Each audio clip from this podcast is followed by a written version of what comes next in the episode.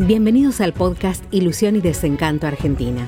Una mirada cotidiana sobre la actualidad, la economía, el poder y la política con el sello de Claudio Ramos.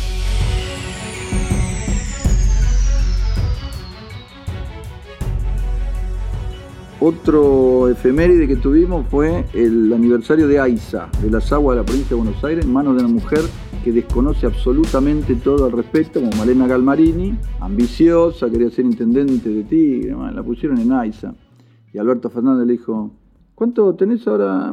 ¿70 mil millones me dijiste? 75 mil millones. Son más o menos mil millones de dólares, dijo. No sé a qué tipo de cambio lo convierte, vamos a empezar por ahí. Pero, eh, ¿qué es lo que se le iba a pagar al Fondo Monetario? ¿Se dan cuenta? ¿Se dan cuenta? Decía. Presidente, escúcheme un poquito. Usted dispone los fondos como se le da la gana. En primer lugar, emitiendo moneda. Eso no tiene ningún respaldo, ya lo hemos dicho. En segundo lugar, eso usted lo debe. Usted cuando toma un crédito, ahora están desesperados por el del Banco Mundial, vio que le va a dar dos mil millones. Siguen bien, ¿no? Siguen bien, sí. Bueno, cuando se lo den, usted firma, el Banco Central firma, las autoridades firman, y eso es una deuda. Usted lo debe, no es optativo. Usted dice, te lo di a vos, eh, eh, Malena, para aguas, en vez de al fondo. No, Escúcheme, presidente, no. ¿Qué está pasando con Kisilov? Todas las provincias, cuando la nación, Macri, se empezó a emitir, porque se puso de moda la Argentina, todas se montaron. La Rioja, Córdoba, Chaco, la provincia de Buenos Aires, Capital Federal. Ahora la nación fue para atrás y todos dicen, yo también renegocio, ¿eh? yo también renegocio, ¿eh? nadie quiere pagar. Pero lo de la provincia de Buenos Aires ya fueron los tribunales de New York. Para que la gente entienda, si usted emite un bono argentino con la pésima desempeño pagador y antecedentes pagadores que tiene, que se dirime si hay un conflicto en tribunal argentino, no se lo compra ni el loro. Si, usted quiere que se lo compren en el mundo, lo tiene que dirimir tribunales internacionales. Kisilov no quiere pagar, no quiere pagar, no quiere pagar, no, le descuento. Dijo, basta, me cansé, van a los tribunales, ya no hicieron el juicio. ¿Qué pasó con los fondos buitre? Tardaron 15 años, pero se cobraron 900 millones de dólares. A la larga, se lo cobran, presidente. ¿Se acuerda cuando se quedaron con la fragata en Guinea, no me acuerdo dónde corno era, en África?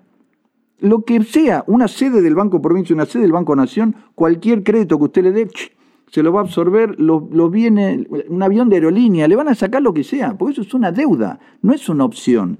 Me parece increíble que todos digan, no, no, pero escucha, primero está el COVID, y después la gente, y después el hambre. Sí, pero eso hay que pensarlo antes de endeudarse, y usted se sigue endeudando está tomando 2 mil millones de dólares del, Banco Mundial y tomó 400 eh, creo, millones en cuanto asumió el Jujuy, la Capital Federal. Cuando viene el dinero, porque en los países, las sociedades funcionan como las personas.